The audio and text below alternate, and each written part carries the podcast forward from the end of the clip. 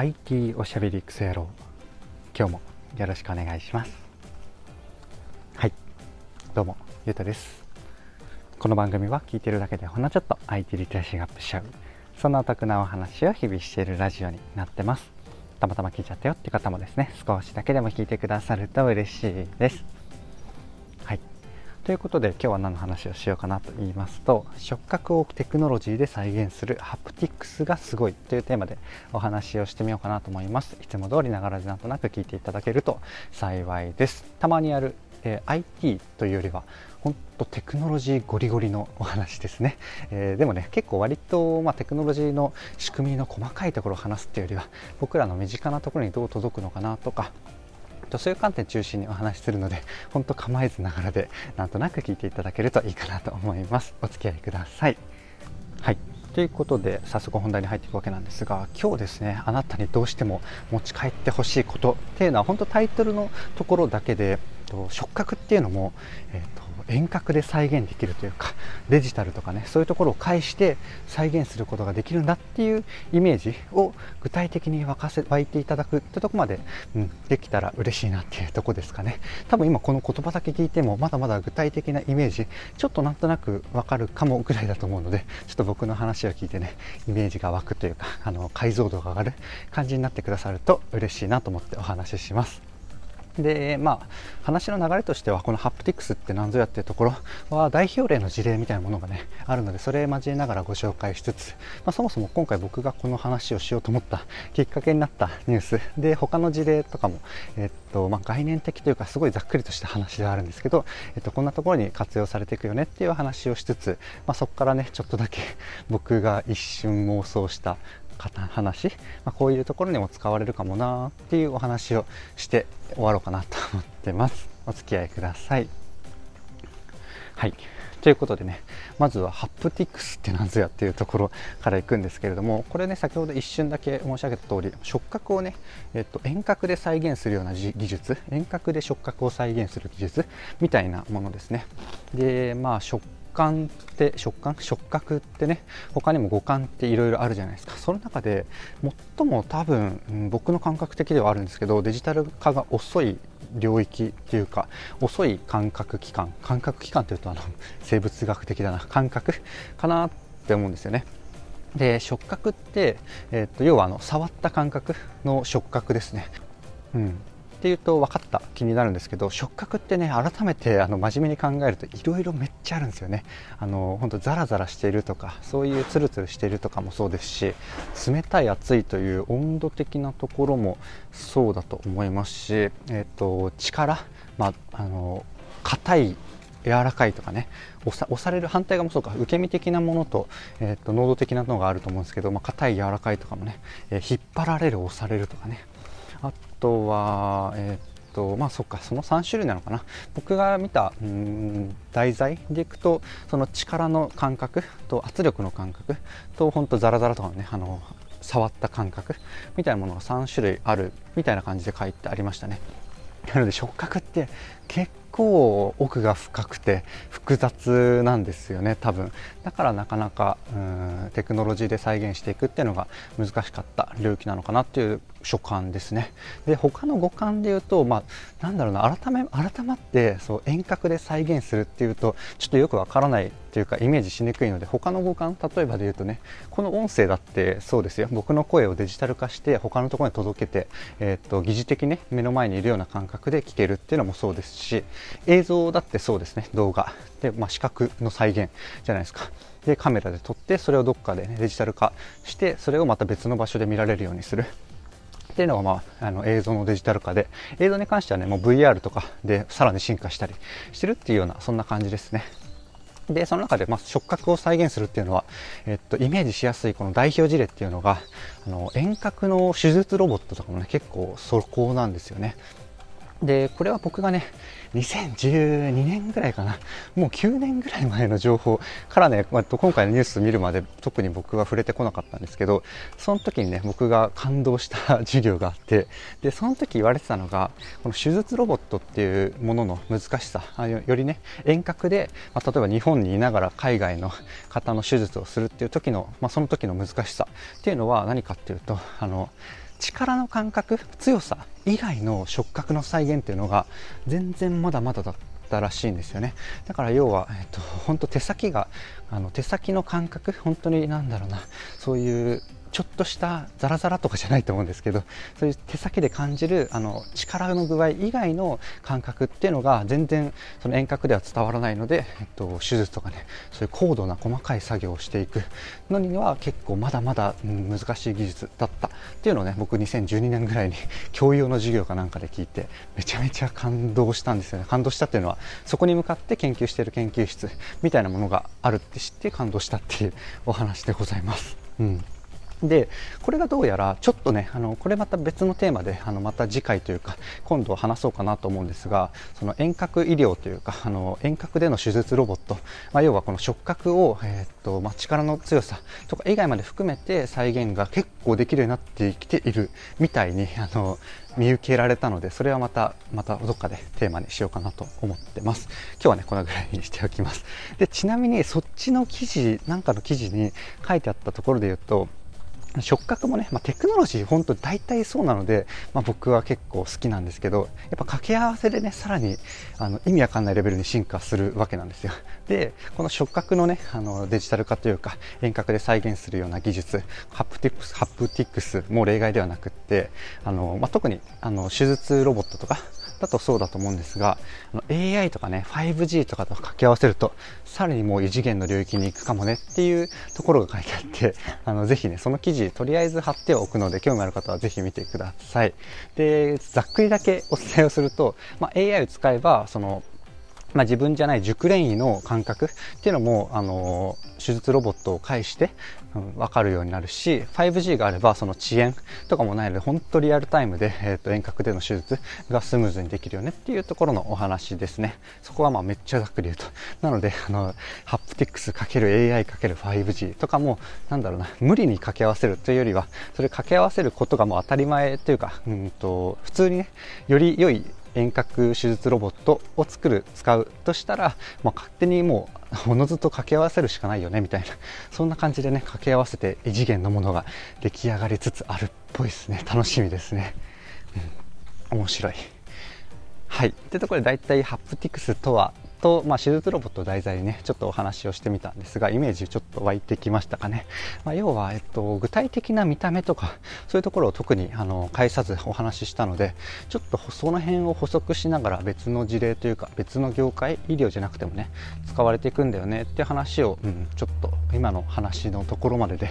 伝えきれてなかったところを想像しながらちょっとだけお話をしていきます。はいまあ、元ネタというかこのね今回の話を話そうと思ったきっかけの、えっと、ニュースあの記事をね題材にするんですけれどもこっちはね何が書いてあったかっていうとあのエンタメが中心でしたね、うん、で正直ここの先で書いてあったことからハプティクス触覚っていうのがどう関わってくるのかちょっと僕もイメージしきれてないのでぜひねあのあなたも考えながら聞いていただきたいんですが書いてあったことはね、うん、といくつかあるんですがあの例えば音楽ライブやスポーツライブって書いてあってったんですよね。触覚ってなんだろうな、えー、メガホン叩いてる感覚？えー、なんかううちわ持ってる感覚？ちょっとよくわかんないですけど、まあ、そういうコンテンツ配信にも触覚っていうのが使えるしあとはプロモーション的なので使えるっていう話が書いてありましたね。店頭のなんかのサンプルだとかショールームとかなんかそういうイベント、まあ、VR の遊園地みたいなものが常設であったりしますけどそういうもののあのイベント的な感じでね、うん、やっても面白いというか使えるかなっていうところですかね。まあでも、えー、っと、うん、先に補足というか、イメージもうちょっと湧く話をするかな。で、これ何かっていうと、ハプティクスどうやってその遠隔で再現するんだよっていうところですね。手術ロボットもうイメージ、うん、ちゃんと一瞬ね想像すれば分かるところなんですけど僕がねバッと話したので多分想像する暇なかったんじゃないかなと思うんですが手術ロボットって遠隔でね、まあ、僕とかあなたが医者だったとしてどうやってあの遠くにいるロボットを操作すると思いますか？これね、まあ、別になんか細かい技術というかあのところは置いておくとあのイメージしやすいというか、うん、一言で簡単に言えるんですよね。でこれ回答何かっていうとあの手袋 ですね。グローブですかね。だから手袋を持ってそこの手袋がいろいろとあの仕掛けがあって硬いとかザラザラとかをあの要は内側から感じさせるようなハード物体としての技術もあるしそれをねあの機械とかを通して伝える、まあ、要はザラザラっていう感覚を、まあ、何段階とかで何種類で表現するのか分かんないですけどそういうのをね、まあ、力の強さとかもか。そういうのを、まあ、デジタルを介してこのグローブの内側とかにね伝えて手に伝えるみたいな。そんな感じのイメージですね。なのでこれが進むと進化して、まあ、めちゃめちゃ安くなって、まあ、ちょっと劣化版とかが あの家に入るような感じになってくるとどうなるかっていうとあの普通にパソコンとかねテレビとか、えーと、スマホとかにつなげて、えーと、触覚をね体験するっていうのはありえるんじゃないかなっていう話ですね。要は、うんとまあ、VR ゴーグルも全然普及してないですけれどもあんなイメージですかね。うん、だからまあ VR とセットでだいたい触覚も再現した方が面白いかなとは思うんですが、まあ、例えば本当に触覚だけ、え、先に来ちゃったとしたらなんだろうな。例えば何があるかな。本当に触覚だけ来ちゃった、まあ、でも要は要はというか少なくとも Bluetooth でねあの端末につながると仮定をすると,、うんと、一つがね僕がねずっと野球やってたこともあってパッと思いついたのであの野球のボールの感覚。って結構あれ大事なんですよね。ブランクあるとマジでちょっとよくわかんなくなるというか投げられなくなったりするんですけど、あのグローブがね、グローブがどんだけごっつくてでかかったりするかによるんですけど、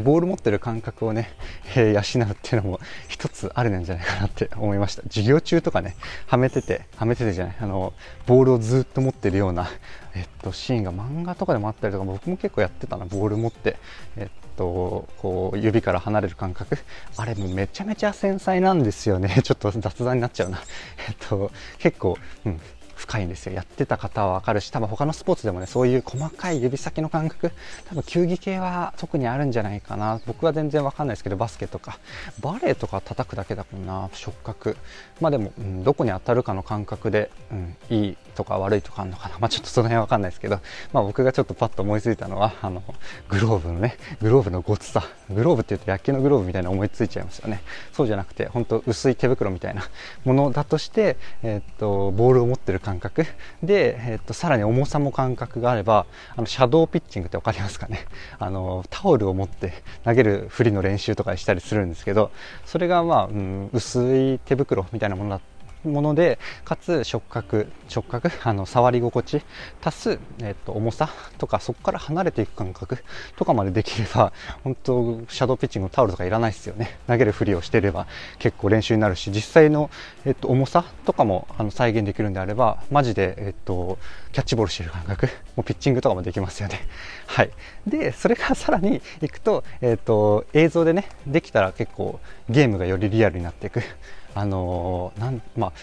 ファミリーゲームですよね。任天堂さんが出しているゲームがよりリアルになっていくし、うん、あみんなのゴルフとかより分かりやすいですかね。ゴルフクラブ持ってそのグローブ持ってやったら打ってないのに売ってる風になるとかね。そういうのがまた進化したりします。でさらにその先が、えっと、テレビ画面とかねあのスマホとかの画面じゃなくて VR になっていくっていうとよりねこの見えてる世界も、えー、っとそれっぽくなるしさらにあの感覚とか含めてマジでそれっぽくなるっていうそれっぽくなるっていうと雑ですね。でもその触覚が本物に再現される本物みたいなものが再現されるっていうイメージですかね。結構だからスポーツで考えると分かりいいですね、うん、ただもう皆さんがね一人一人がスポーツ興味あるってわけじゃないと思うので今の話をちょっと聞いていただいた分をですねあなたの興味関心の範囲でどんな感じであるのかなっていうのをね再現というか想像してみていただけると嬉しいです。はい。というところ大体あとは何だろうなあともう1個ぐらいあの事例というか僕の勝手な妄想をお話ししますかねスポーツ以外で。でまあいろいろあると思うのでぜひねあの聞きながらあなた自身でも考えて想像して妄想して遊んでいただきたいんですが例えばもう超くだらないもの、まあ、2010年ぐらいのねあの個人開発で iPhone アプリがバンバン出てきたような時のイメージに近いと思うんですけど、まあ、グローブが本当にあの安価でねそれこそ例えばわかんない。数千円レベル。安いイヤホンぐらいのレベルで家庭に入った入ってくる。としたら、まあ、そうなったらの勝手な話ですけどね。そういう風になったら多分 VR、えー、ゴーグルとかよりもバンバン入ってくる可能性っていうのはあると思うんですよね。VR ゴーグルってチャッチいものだと本当に1500円とか実はあったりするんですけどそれはね、あのーすごい動きのゲームをやるっていうよりは本当あの YouTube のあの VR 版で撮ったものがそう見えるとかね。そういう受信だけの専用の VR っていうのはそんぐらい安いっていうものなんですよね。だからまあうん、能動的に楽しむような VR だと,、うん、と普通にねあのオキュラスとか4万台とかするじゃないですか。なので、ね、なかなか家庭に普及してこないっていうのがあるわけなんですが、まあ、そのねあの対比のためだけに VR の話をこんなするとちょっと時間が もったいないのですいません元に戻します。何の話でしたっけ？あだかゴーグルゴーグルじゃないあのグローブ？ハプティクスの、ね、グローブが、まあ、本当数千円ぐらいで入るとしたらの話なんですが結構ねその2010年ぐらいの iPhone アプリの乱立時っていうのは何かっていうと結構くだらないね。えっとくだらないくだらないけどちょっと面白い。まあでももっと古い話で言うとあれかチャリソーとか時代によって世代によって全然伝わらないかもしれないですけどね。チャリソーとかね結構単純なくだらないミニゲームが流行った時があるじゃないですか。あのイメージに近いことになり得るかもしれないなっていうのが僕的なねワクワクなんですよ。なぜかっていうとねそういうくだらない単純なゲーム僕結構好きなんですよ。チャリソーとか。まあ昔ながらの本当ゲーセンのもので言ったらモグラ叩きとかね 結構好きなタイプなんですよね。なんか単純な作業を、まあ、めっちゃ早くやるとかあれか1から25の番号をただただ早く打つあのスマホアプリとかね そういうのもあるんですけど 好きなんですよね。そういう感じでもうそのハプティクスを使った、えっと、小さいアプリっていうのが出てくる可能性もあるなと思っていて、まあ、これをね一瞬妄想して でもまあ単純な話なのでちょっと他の案とかも、えっと、妄想していただけるとあの楽しいかなと思います。でね僕が今回一つだけご紹介するのはあれですね。テレビでおなじみのやつ。あれうん疑似的ですけどいけるんじゃないかなって思ったんですよね。何かっていうとあの中身は何でしょうゲームですね。箱の中身は何でしょうゲーム。あれちょっといいかなと思いました。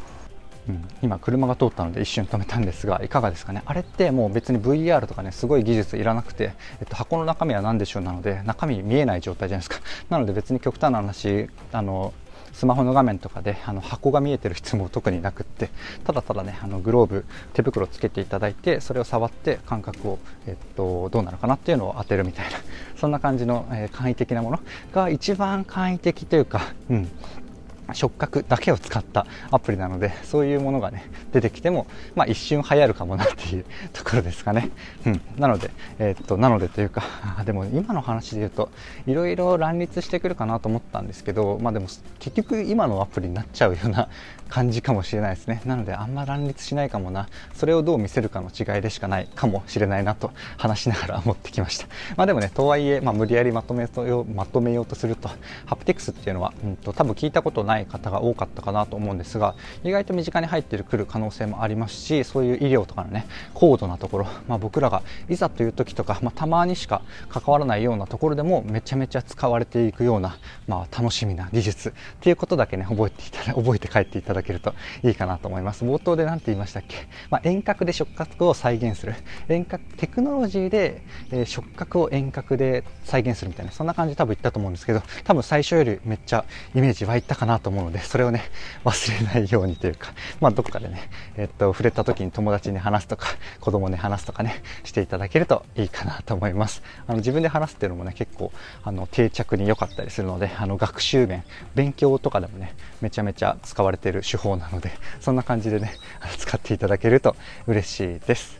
はい。というところでね、今回の話は以上なんですが、いかがでしたでしょうか？こんな感じでね、僕の配信では Web とかアプリとかテクノロジー的なテーマを題材にしつつですね、どちらかというとセットでお話しする僕の感想とか周辺の知識とか、えっと、妄想の話、そちらがメインの番組となっております。なので、ちょちょっとと今日は急に、え、っと VR の話がメインっぽく一瞬になっちゃってるとか ちょっと飛び飛びだったんですが僕の、え、っと知ってるね他の周辺の話も話しつつ、まあ、後半は僕の勝手に考える妄想のハプティクスこんな感じで使われると面白いかなっていうお話をしたそっちがまメインっていう感じの番組ですね。他のテーマ他の配信でもこんな感じでお話をしてみているので是非ねあの適当に興味あるところから聞いていただけると嬉しいです。今回の配信とかねこのテーマいいなって思ってくださった方がいらっしゃいましたらいいねとかフォローとかコメントやレターをいただけると嬉しいです。はい。っていうところでね、大体話したいことはあの話せたので終わろうかなと思うんですが、本当に繰り返しになるんですけど、最近めっちゃまとめ聞きをしてくれる方が増えていて、超感動しているんですよね。あの、またの方はぜひ、あの、なんとなく流して、本当多分仕事中流してもいいぐらいじゃないかな。あの、たまに聞く、たまになんか、あ、このテーマ聞きたいと思ったら、ちゃんと聞くちゃんと聞く数分を入れるみたいなぐらいの使い方でも、うんとまあ、役に立つというか僕の配信でねそもそもあのいつか役に立もいつか役に立つかもしれない大人の教養っていう感覚なので明日すぐ使える、まあ、それこそまこなり社長とかのね明日すぐ、えー、と何かできるアクションプランとかそういうのはね全くないタイプの完全な、えっ、ー、とまあイメージとしては本当僕がね何度も好きですよってお話ししているクオーラっていうあのこう、こう、なんだろうな、なんて言いましたっけ、貴族の遊び場みたいな感じであの話しているのがあるんですけど、僕の配信は結構知の、うんと、知の遊び場みたいな感じ？だから、まあ、別にすぐ使えるかもしれないのも話しますけど基本的には、うん、と使えるかわからないけど何かいざという時にこう土台として役に立つとか、うん、そういう感じでね、えっと、役立つかもしれないみたいなぐらいの感じで話してますので。うん、そんな感じでねあの吸収してとか、えーと、考えるきっかけとかにしていただけると嬉しいなと思ってやっております。はい。ちょっと僕の説明欄というか 番組の紹介みたいなのが長くなっちゃったんですがこんな感じでねえっといつもありがとうございますのはあいつもありがとうございますの方はありがとうございます。たまたま聞いちゃった方はですねこれからどうかよろしくお願いします。ということで、えーと、と今回の配信は以上とさせていただきます。最後までお聴きいただきありがとうございました。ではまた。